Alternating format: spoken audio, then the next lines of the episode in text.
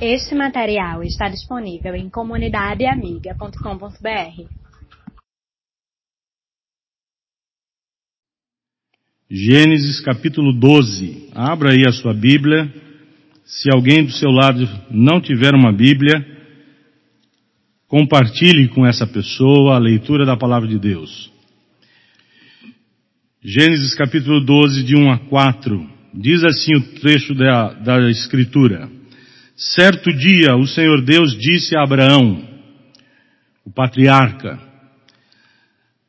saia da tua terra, do meio dos seus parentes e da casa do seu pai, e vá para uma terra que eu lhe mostrarei. Os seus descendentes vão formar uma grande nação. Eu o abençoarei, o seu nome será famoso, e você será uma bênção para os outros. Há uma outra tradução que diz assim: você será uma bênção para todas as famílias da terra. Abençoarei, diz o versículo 3, os que o abençoarem, e amaldiçoarei os que o amaldiçoarem. E por meio de você, eu abençoarei, está aqui, todos os povos do mundo. Abraão tinha 75 anos quando partiu de Arã, como o Senhor havia ordenado. E Ló, seu sobrinho, foi com ele. Curve a cabeça, vamos ter uma palavra de oração. Querido Deus, estamos diante da tua palavra. Essa é uma hora sublime para o nosso coração, para a nossa alma pois é hora de encontro contigo, Senhor, com a tua vontade, com o teu querer. É hora de sentirmos no coração o toque suave da tua graça. É hora de percebermos a grandeza e a profundidade do teu amor. É hora de experimentarmos tua misericórdia, que cobre, Senhor, multidão de pecados em nossa vida. É hora, Senhor, de sentirmos o bálsamo suave de Tua presença, que nos consola, que nos reanima, que traz viço, vigor para a nossa caminhada terrena. É hora, Senhor, de um encontro vivificante contigo, por meio de Tua palavra. Por isso, Senhor, nos oferecemos inteiramente a Ti e aos Teus cuidados.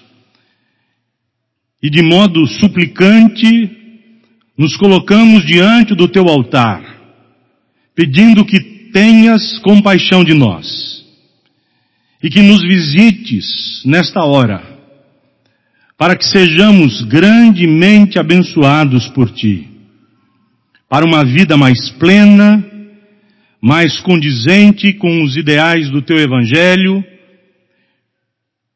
mais leal e dedicada à tua obra. Por isso, Senhor, intervém nos caminhos do nosso viver. Toca em nossa vida agora. Cativa a nossa atenção e leva inteiramente até a tua presença e que ali, diante de ti, diante do teu trono glorioso, possamos nos deliciar e encontrar o sentido maior para a vida. Ouve a nossa súplica, Senhor, e venha ao nosso encontro. Nós oramos assim, em nome do nosso precioso Salvador que é Jesus. Amém. Irmãos, eu tenho visto que as igrejas no Brasil, em várias denominações, têm recebido um número bem grande de pessoas. No último censo realizado pelo IBGE, o número estimado de evangélicos no Brasil ultrapassou a casa dos 20 milhões. Há muita gente procurando a igreja. Mas eu tenho percebido que algumas pessoas têm ido ao encontro da igreja para receber alguma coisa de Deus, da comunidade. Alguns têm buscado a igreja para Deus resolver o problema financeiro, familiar, conjugal, o problema de emprego, a dificuldade de granjear o pão, de viver, de sobreviver. Vão à igreja atrás de uma benesse, atrás de uma dádiva, atrás de uma oferta que caia do céu e sacia as ânsias as carências do coração humano. Eu reconheço que Deus é dadivoso. Eu reconheço que o meu Deus, o nosso Deus, é extremamente generoso. Eu reconheço e sei e percebo que o nosso Deus é bom. E a bondade do Senhor, ela verdadeiramente dura para sempre. Ele não é bom em algumas ocasiões, ele é sempre bondoso. Eu reconheço isso. E a bondade de Deus se manifesta em presentear o seu povo, em rechear a vida do seu povo de bênçãos. Sim, eu compreendo que eu, para ser uma bênção de Deus no mundo, eu preciso ser antes abençoado. Eu reconheço que as bênçãos de Deus precisam chegar à minha vida, porque senão não terei nada para compartilhar com o mundo. Eu não poderei dizer Deus o abençoará se eu não percebo a bênção de Deus na minha própria vida. Se isso não é realidade em mim, eu estou afirmando uma mentira para alguém.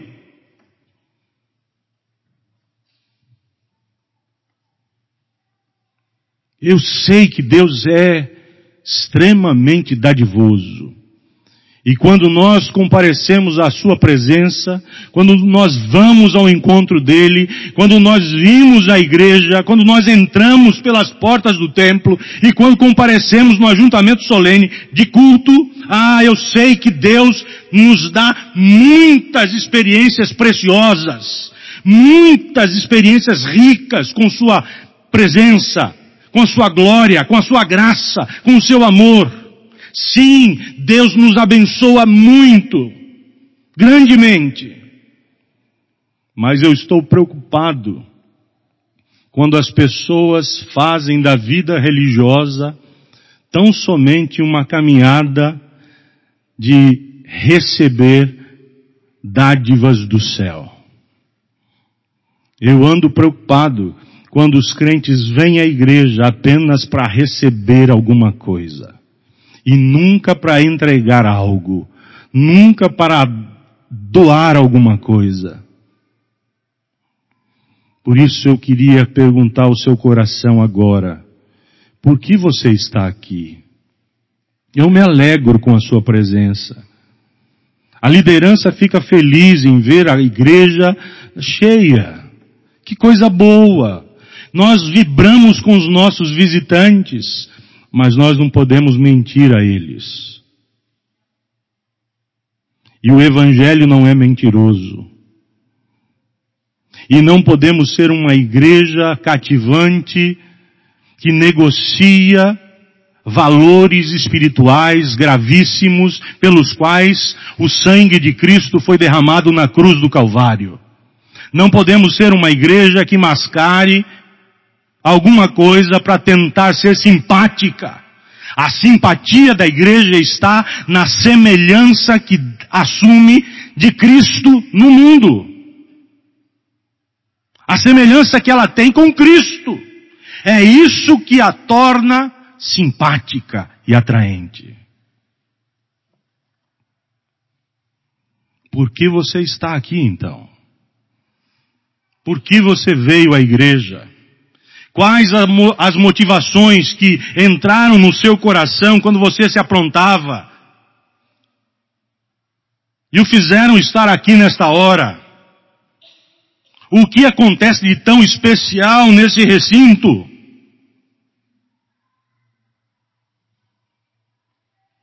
O que o cativa? O que o motiva? O que o empurra, o impulsiona a estar aqui? As bênçãos de Deus certamente acontecerão e aparecerão, e eu creio particularmente que Deus reserva algumas bênçãos para esse momento, e não as entrega em outra hora, porque Ele, na sua soberania e graça, decidiu fazer isso na hora do culto, do ajuntamento solene, e portanto, quando o povo de Deus, por qualquer razão, não não comparece ao ajuntamento solene, ele perde algumas bênçãos que Deus determinou que aparecessem nesta hora específica e apenas nesta hora.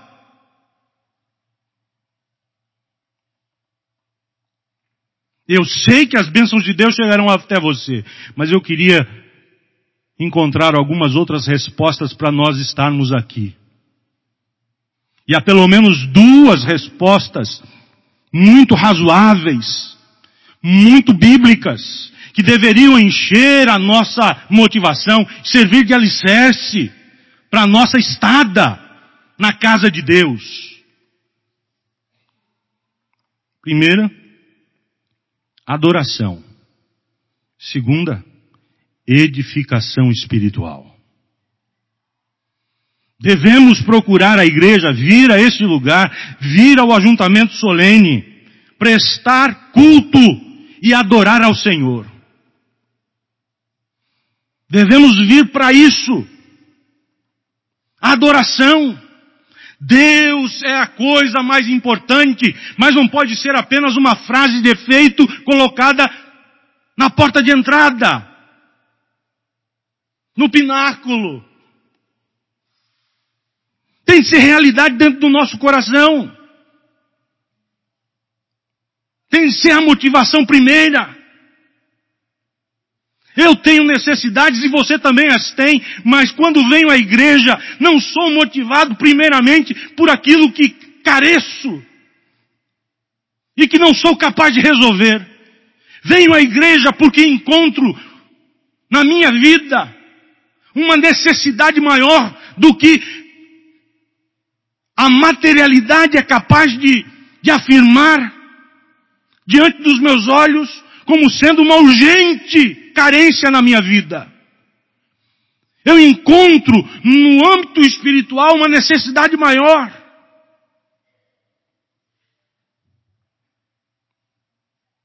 Que só pode ser satisfeita por aquele que é o dono da minha vida, o criador daquilo que eu sou, o mantenedor da minha esperança nessa vida, o supridor, não só das coisas materiais, mas sobretudo das coisas espirituais.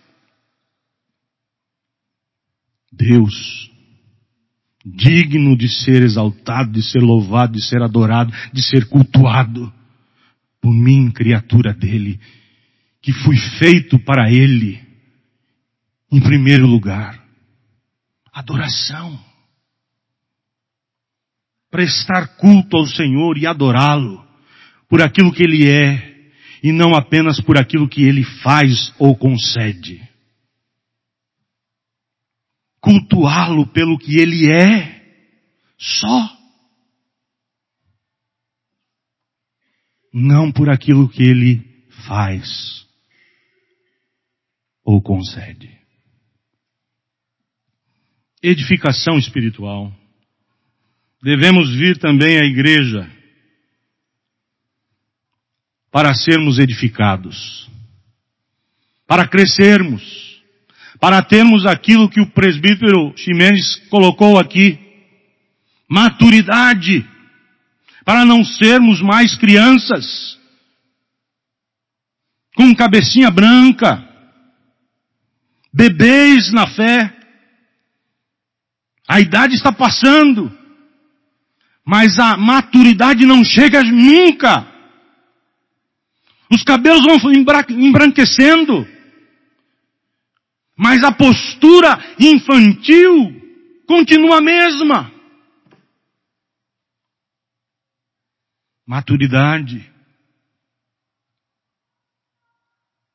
Edificação espiritual é uma das razões que deveriam nos motivar a vir para esse lugar.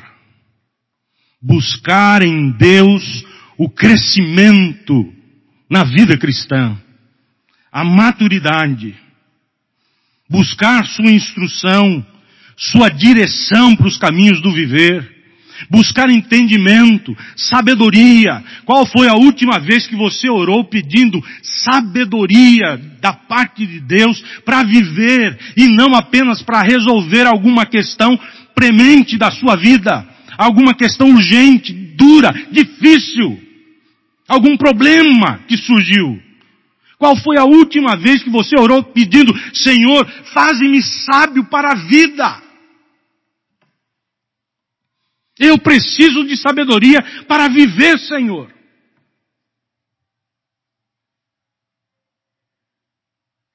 Porque eu não posso viver de qualquer jeito. Se existe Deus, e eu o conheço, e sei o que Ele fez por mim, eu não posso viver na presença dEle de qualquer jeito. Eu não posso fazer da vida que Ele me dá um ambiente de futilidades, de banalidades, de coisas quaisquer. Eu tenho de aprender a valorizar o meu dia a dia. É assim que eu leio o Salmo 90 do velho, do ancião Moisés quando escreveu: Ensina-me a contar os meus dias, Senhor, para que eu tenha coração sábio.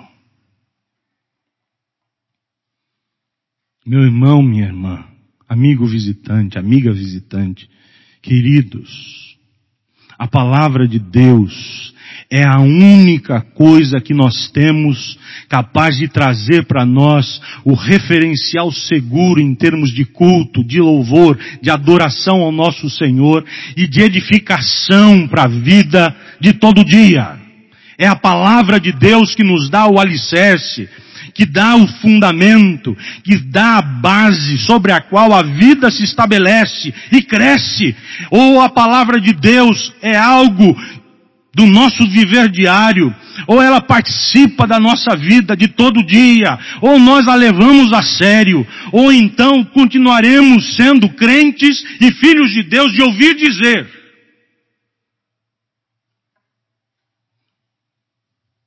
Da experiência de alguém. E aí reproduziremos coisas boas e ruins. Porque não teremos referenciais seguros. Só as experiências. E se as experiências forem boas e nós as reproduzirmos, louvado seja o Senhor, acertaremos, porque reproduzimos algo bom. Mas se a experiência for danosa e contrária aos parâmetros que Deus estabeleceu em Sua palavra, e, a, e se nós a, as copiarmos, ah, que terrível tragédia! Faremos algo danoso. A heresia pode acontecer a partir de nossa vida. E o Evangelho pode ser envergonhado, enlameado na nossa conduta vivencial de todo dia. Uma palavra pode ser bendita ou pode ser maldita. Qual você escolhe para estar na sua boca? Procure então o referencial seguro não seja um crente de ouvir dizer, mas um crente de conhecer intimamente o Deus que fala por intermédio de Sua palavra. Deus fala conosco. Ouça-o. Ouça-o. Antes de ouvir qualquer outro, Ouça o que Deus tem a lhe dizer. Porque Deus fala. Texto que nós escolhemos em Gênesis nos mostra exatamente essa relação que precisamos manter com a palavra do Senhor. Aqui nesse texto, nós precisamos perceber o que acontece na vida de um homem quando se depara com a voz do Senhor. Deus fala conosco, irmãos. E o que acontece na vida de alguém que ouve a voz do Senhor? Deus fala. Fala deste púlpito. Fala à igreja. Deus está com a igreja. E fala ao coração do seu povo, sim, por intermédio de sua palavra. Deus fala. Ouça-o. Por favor, abra os ouvidos. Deixe-se tocar pela voz do Senhor, que diz a Bíblia, é poderosa.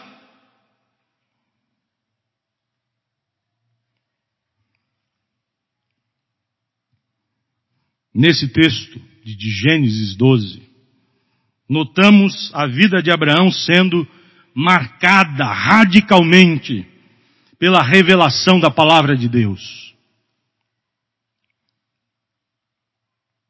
E é exatamente isso, esse episódio, que nos servirá de base para a nossa reflexão agora. A pergunta que eu quero fazer e tentar responder a partir do texto é simples e é esta. Quais são as marcas, as características, os sinais de que Deus está falando com você? De que Deus está falando com a igreja? De que Deus fala conosco? Quais são as marcas ou os sinais de que isso está acontecendo? Há três sinais. Três sinais. Primeiro, quando Deus fala conosco, nós somos desafiados a mudar de vida. Escute. Quando você quiser saber se Deus está falando ao seu coração, pergunte imediatamente se a fala que você está ouvindo o convida a mudar de vida. Porque quando Deus fala normalmente, isso implica em mudança, às vezes radical, às vezes nem tanto, mas mudança sempre de vida para nós. Se Deus fala, as coisas mudam. Não só à nossa volta, não só do lado de fora. Se Deus fala, nós mudamos por dentro. A voz do Senhor é capaz de tocar os ambientes mais escondidos da alma humana. É capaz de alcançar os recônditos mais entranhados do ser. Aquelas áreas mais escondidas. A voz e o eco do Senhor, da sua voz, chegam certamente lá no mais profundo do ser. Não há como escapar. Não há como dizer, não, não é comigo.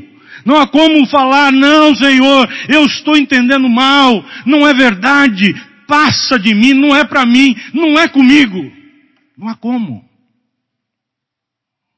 Se Deus fala e fala conosco, a nossa vida será mudada. Nossa história será transformada. A voz do Senhor sempre transforma a nossa realidade de vida, sempre.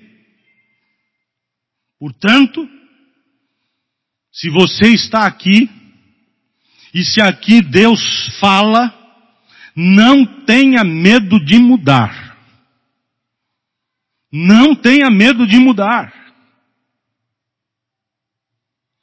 Porque o Deus que fala e transforma a vida do ouvinte não é um Deus rancoroso, irado, não é um Deus maligno, maldoso, insensível, não é um Deus melindroso, não é um Deus cheio de dedos, que quer ver alguma coisa acontecendo na sua vida para brincar com você.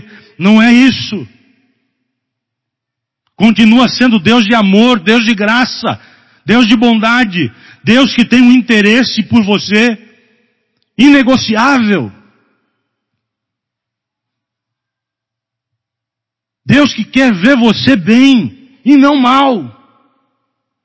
Por mais que os caminhos da sua vida passem por situações delicadas, sejam caminhos apertados, sinuosos demais, confusos demais, mesmo que a caminhada seja dura, sofrida, a intenção de Deus não é gerar sofrimento em sua vida,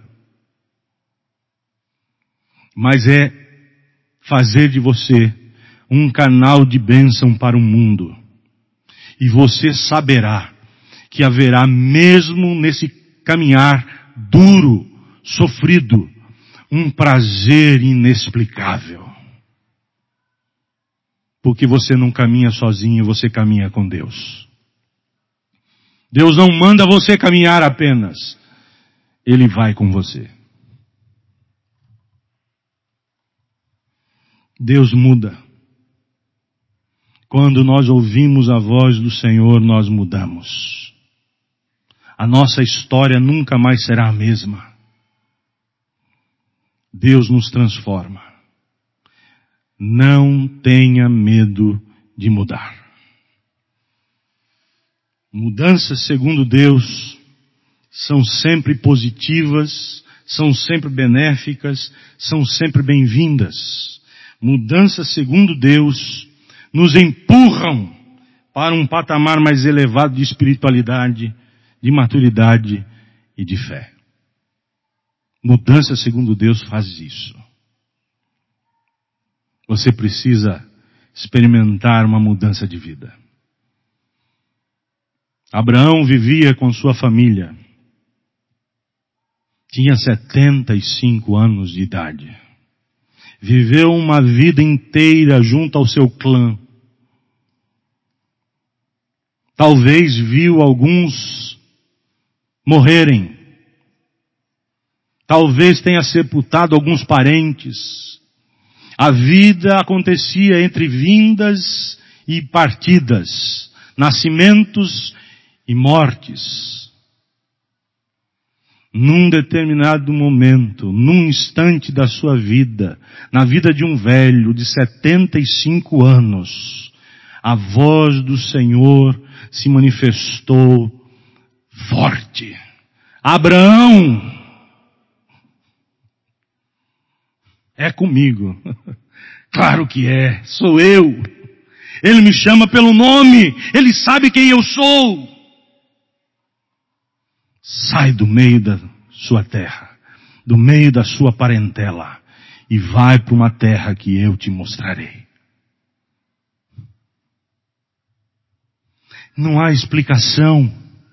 Não há um arrazoado. Sente aqui, vamos arrazoar, vamos conversar. Eu vou convencer você de que o que eu estou propondo é melhor. Venha cá.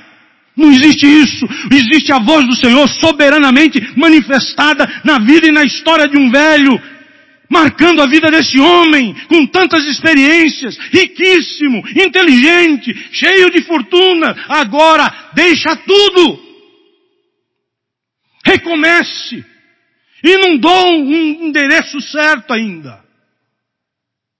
Não digo para você saia daqui e vai para ali. Vá para uma terra que eu te mostrarei à medida que você estiver caminhando. você iria? Empreenda uma viagem assim. Saia daqui e vá para onde? Para um lugar que eu lhe mostrarei, você não saberá ainda.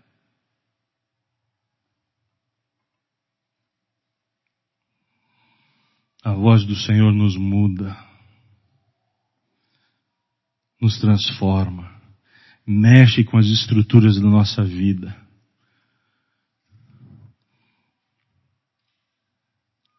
Mas você precisa perguntar quem é que está falando. E você precisa conhecer aquele que fala. Se você souber quem é que está falando e conhecê-lo, você saberá que vale a pena ouvir e obedecer. Você saberá. Abraão deixe. Abraão saia. Abraão abandone. Abraão caminhe. Abraão seja peregrino. A voz do Senhor pode mudar todo o seu panorama de vida. Mas eu digo a você, valerá a pena. Valerá a pena. Deus não é maldoso, valerá a pena. Ouça a voz do Senhor, por mais que transformações aconteçam na sua vida. Ouça a voz do Senhor. Esse é o primeiro sinal. Quando Deus fala conosco, mudanças acontecem na nossa vida. Nós não seremos os mesmos. Nunca mais. Deus mexe. Deus toca. Mas Ele pode fazer isso. E Ele faz porque ama. Eu não estou vendo muitos aqui com 75 anos. Deus quer usar a sua vida para alguma coisa que sirva aos propósitos da sua glória. Ouça a voz do Senhor. Você saberá quem é que está falando. Você saberá que valerá a pena. Há um segundo sinal uma segunda marca capaz de nos mostrar com nitidez que Deus fala conosco. A marca é esta. Deus fala conosco quando nós somos desafiados a enxergar a vida como um grande evento da providência divina. Deus fala conosco, certamente. E quando isso acontece, nós somos radicalmente desafiados a contemplar a vida, os atos do viver, as circunstâncias do dia a dia, os episódios que ocorrem. Nós somos levados e desafiados a observar essas coisas e a experimentar dessas coisas como um grande evento da providência do próprio Deus. E providência de Deus, você sabe muito bem o que significa. Você sabe que Deus é providente. Você sabe que a providência de Deus significa a maneira como Ele trabalha na sua história. O jeito de Deus entrar no seu, no seu caminhar.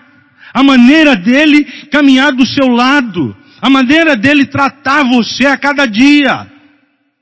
Providência de Deus é o compartilhar das nossas experiências terrenas por aquele que é o Criador da nossa vida, da nossa existência, e que não precisaria estar conosco, porque tem o um céu para si.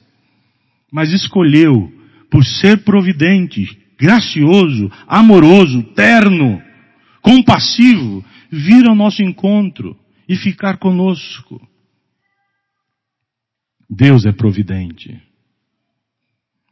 Depois de Deus abrir uma grande porta de mudança na vida de Abraão, Deus o encorajou a olhar para a sua própria história como sendo o palco ideal onde as manifestações de sua graça iriam acontecer. Abraão, perceba. Olhe, note, Abraão.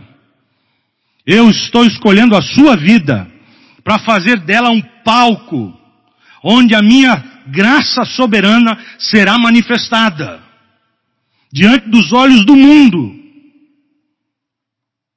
É a sua vida, Abraão, que servirá a esse propósito. Eu me manifestarei, Deus gracioso, para o mundo, usando a sua vida, falando ao seu coração, moldando o seu caráter, burilando a nossa comunhão, a nossa relação. É através de você, Abraão. Deus iria fazer algo grandioso na terra. Mas por ele ser providente, decidiu e escolheu começar essa obra pela vida do seu servo Abraão. Deus escolheu fazer isso em Abraão. Nosso Deus, irmãos, é Deus de toda a providência. Deus que conhece de perto a sua realidade de vida. Deus que sabe quem você é, não de ouvir dizer, mas por conviver, por tratar de você, por saber quem você é, pelo avesso. Porque Ele não vê só a sua aparência, como eu estou vendo. Ele vê a sua intimidade, aquilo que está escondido dentro de você. E a despeito de ver tudo que você é, Ele não deixa de amar você. Ele não o abandona. Ele não o joga fora. Ele insiste em ser o seu Deus. Deus terno. Deus gracioso. Deus de toda providência. Insiste em abençoar sua vida, em marcar sua existência terrena com as manifestações da sua bondade. Insiste em fazer isso. Mostra em meio às suas lutas que você não está desamparado, que você não corre sozinho. E se precisa correr, Ele o fortalecerá e você não se cansará. Você completará essa carreira. Você irá até o fim. Você não abandonará no meio. Você chegará. E chegará bem. Porque o Deus da providência supre. Supre. Quando nós ouvimos a voz do Senhor, nós somos desafiados a olhar e a compreender os episódios da vida como grandes eventos da providência do próprio Deus. Manifestações do agir de Deus. Abraão saia da sua terra, da sua parentela. Saia do meio dos seus. Vá embora. Friamente falando. Friamente falando, humanamente falando. Talvez alguns tivessem procurado Abraão para dizer: Que coisa é essa, meu filho? Que isso, vovô? Que é isso, titio? Que é isso? Está caducando? Sair agora? Olha a sua volta. Aqui você tem tudo. Aqui você é renomado, reconhecido, estimado, amado. Aqui você tem tudo. Para que sair? Isso é loucura. Ou é caduquice?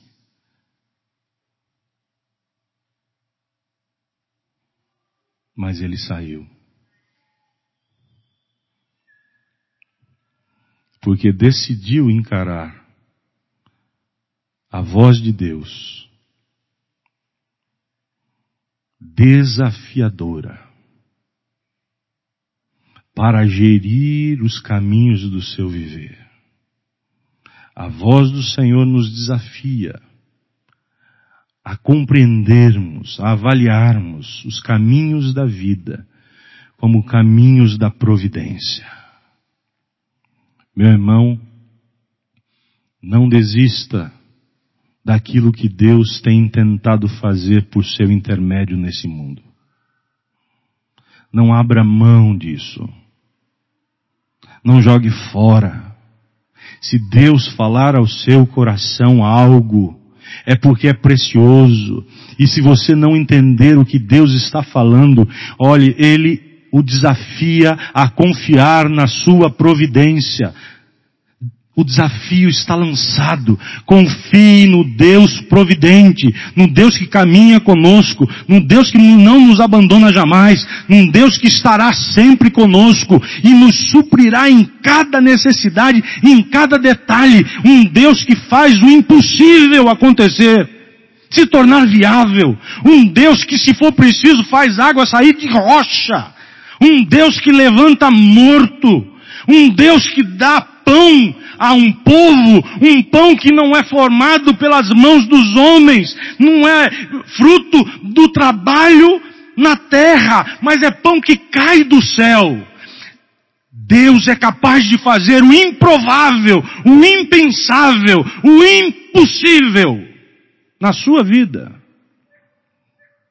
Se você ouvir a voz do Senhor, diz o salmista, no Salmo 95, não endureça o coração. Não endureça o coração. Porque o Deus que fala é Deus de toda a providência. É o Deus de toda a providência. E o desafio da voz do Senhor continua valendo para você. Confie nesse Deus. Confie no Deus dos impossíveis, dos improváveis. Confie nesse Deus. Não existe guerra vencida. Não existe guerra perdida, vencida pelo inimigo, guerra perdida por você. Não existe. Se você ouvir a voz do Senhor, confie nele. Confie nele. Por mais improvável que seja a situação, confie nele. Vale a pena. Vale a pena. Você será suprido. Você terá uma história para contar. E uma história extremamente relevante. Uma história inspirativa. Uma história que servirá para os outros você terá uma história linda para contar. Porque ela não será escrita pelo seu braço, pela sua mão, mas pela mão do próprio Deus, o Deus de toda providência. Este é o segundo sinal de que Deus está falando conosco. Primeiro, é que quando Deus fala conosco, nossa vida é mudada. Nós mudamos. Nós não seremos os mesmos. Quando Deus fala conosco em segundo lugar, nós somos desafiados a observar os caminhos do viver como grandes eventos da providência do próprio Deus. Ações do próprio Deus. Nem sempre Deus explicará o que está fazendo. Confie nele. Confie nele. Eu gosto daquele episódio na vida de Jesus, quando Jairo, o líder da sinagoga, foi ao encontro de Jesus para suplicar pela cura do seu filho, do seu moço. Jesus o recebeu no meio de uma multidão. Uma multidão que festejava. Jairo estava ali com o coração apertado, triste, preocupado, tinha deixado o filho acamado, à beira da morte, saído ao encontro de Jesus, correndo, aflito. Põe-se aos pés de Jesus e clama, rasga-se por inteiro, não se preocupa com nada, só com as, a pessoa de Jesus. Porque entende que só em Cristo a vida encontra razão de existir. A vida encontra ordem. Jesus se compadece daquele homem, também velho. Os serviçais chegam de sua casa dizendo: parem de incomodar, pare de incomodar o mestre. A criança já morreu. Jesus escutou. Eu fico pensando no coração desse pai que recebe essa notícia. O seu filho acaba de morrer. Não vale mais procurar Jesus. Ele não tem palavras, mas Jesus tem uma palavra para ele. E a palavra de Jesus não é uma explicação. A palavra de Jesus não é olhe bem para mim e veja o que eu vou fazer, deixa eu antecipar para você. A, vo, a palavra de Jesus não é essa. A voz de Deus que ecoou no coração daquele homem aflito foi esta. Crê somente. Crê somente. Eu não quero que você entenda. Eu quero que você confie em mim. Crê somente. Eu vou com você. Crê em mim. É nesse Jesus que vai com a gente, irmãos. Em quem nós cremos. É esse Deus providente que nós servimos. É esse Deus. Você tem ouvido a voz do Senhor?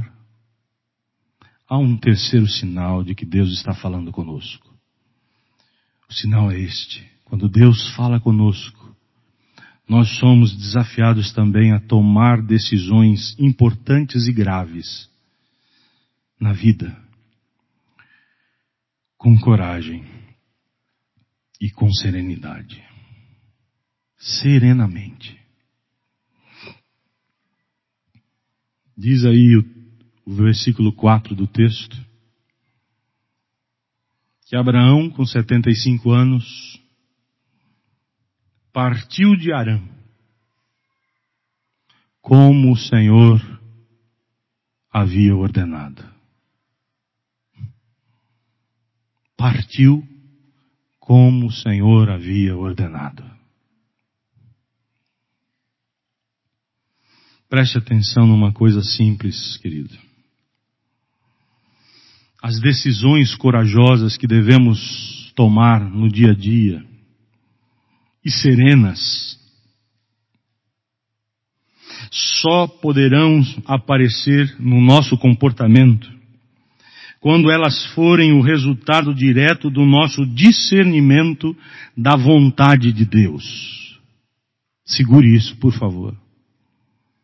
Você só estará apto para decidir alguma coisa importante, grave, com serenidade e com coragem, quando você tiver também a chance de discernir com propriedade a vontade de Deus para a sua vida. Do contrário, você pode ser até ousado, mas lhe faltará completamente a tranquilidade no coração.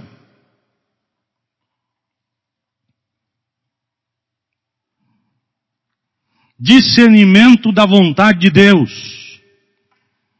É isso que deve nos incentivar a sermos corajosos em nossas escolhas e a sermos serenos em nossas decisões.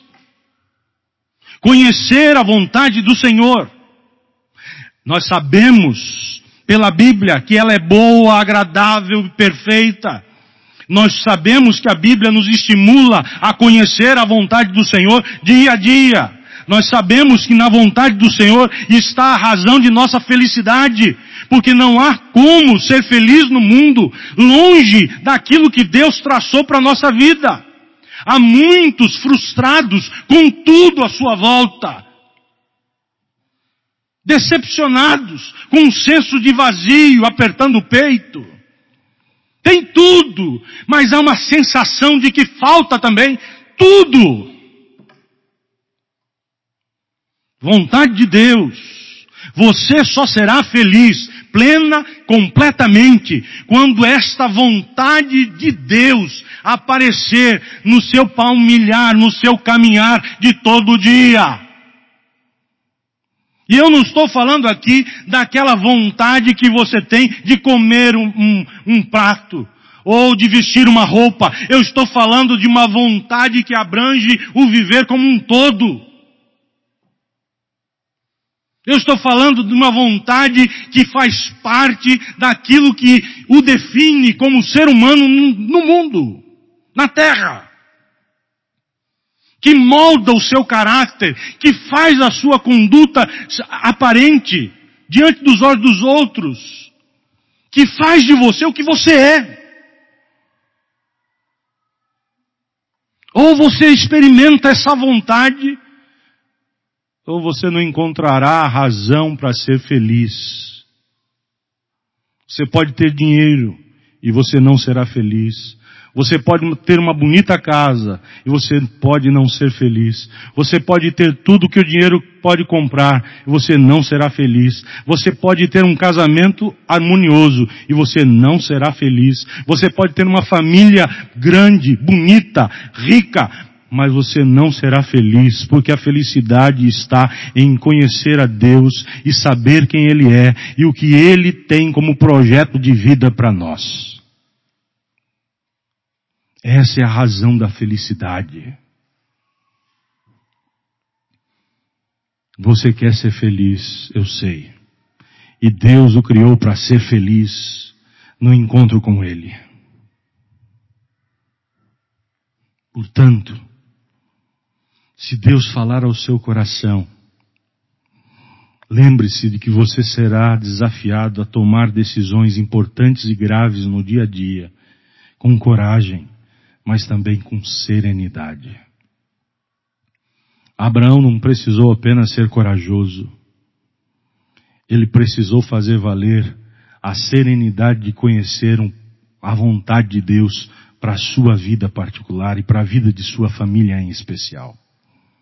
Ele precisou ter a convicção de que aquele ato de deixar a casa paterna, o ambiente familiar, tão antigo, tão conhecido, tão gostoso, era algo que não estava apenas na sua mente, mas participava do coração do próprio Deus.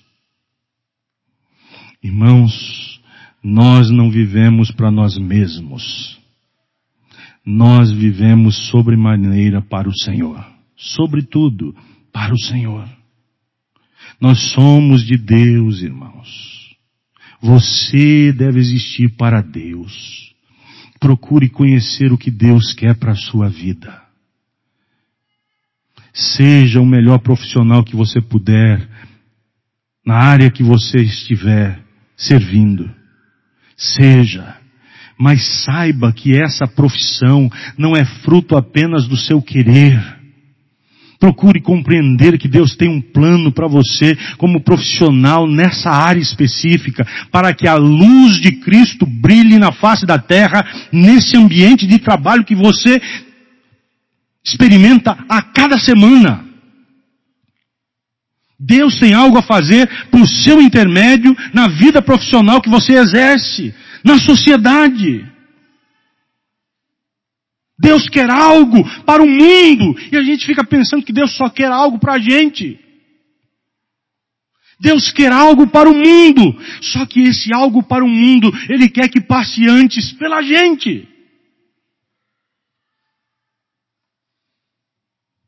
Seja você o que for, advogado, professor, médico, dentista, advogado, já falei, dona de casa, estudante, comerciante, que mais? O que for, economista, o que você for, vendedor, saiba que Deus quer fazer algo no mundo por intermédio da sua vida, também profissional como manifestação da vontade dele para você. Você não faz o que faz só para ganhar dinheiro. Você não vive desse jeito só para se dar bem.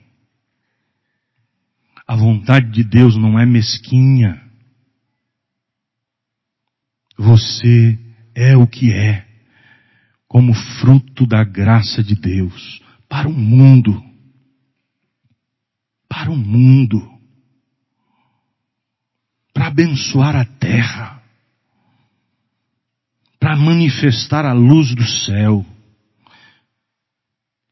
Você. Eis a voz do Senhor, que é poderosa. Se você ouvir a voz do Senhor, digo de novo o que o salmista já disse: não endureça o seu coração. Não feche as portas de sua alma. Escancare. Ponha-se inteiramente devassado diante dele. Sua vida vai mudar, mas para melhor. Não tenha medo de mudar. Você passará a encarar os episódios do dia a dia, bons ou ruins, não importa. As circunstâncias que o envolvem, você começará a encarar esses episódios não como coisas do acaso, não como frutos das intercorrências normais de uma vida terrena apenas. Você encarará essas coisas também como propósito de um Deus providente mão de Deus mexendo no seu viver, fazendo da sua vida uma argamassa, uma massa que ele vai formar e vai construir algo bonito. E você será levado a tomar decisões importantes, duras, difíceis, quem sabe. O coração vai ficar apertado lá dentro do peito. Você terá dúvidas na sua mente. Ai, será? Será que eu devo fazer isso? Talvez você tenha crises por conta disso. Quem sabe a situação vai ficar muito apertada para você, mas você terá que escolher, você terá que decidir. Com coragem. Mas não lhe faltará tranquilidade, porque você saberá que a vontade de Deus servirá de respaldo para a sua conduta. Pois você não se aventura a viver longe da vontade do Senhor, porque você sabe que longe da vontade de Deus não há ambiente seguro, não há ambiente feliz. Deus falou com você, meu irmão, nesta noite, pois você veio à igreja não só para receber de Deus, mas para ouvir sua voz e se comprometer com ela. Crescer na presença do Senhor. Deus falou com você, ou Deus não tem falado nada ao seu coração? Eu queria orar então com sua vida. Se Deus falou, comprometa-se com Ele, como Abraão também o fez.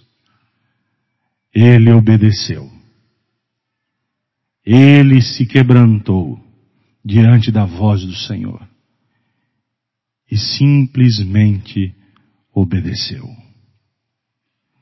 Deus falou ao seu coração, eu quero orar com você. Se Deus não falou nada com você, fique aí. Fique sentado. Se falou, eu queria que você viesse à frente para orar com a sua vida. Agora.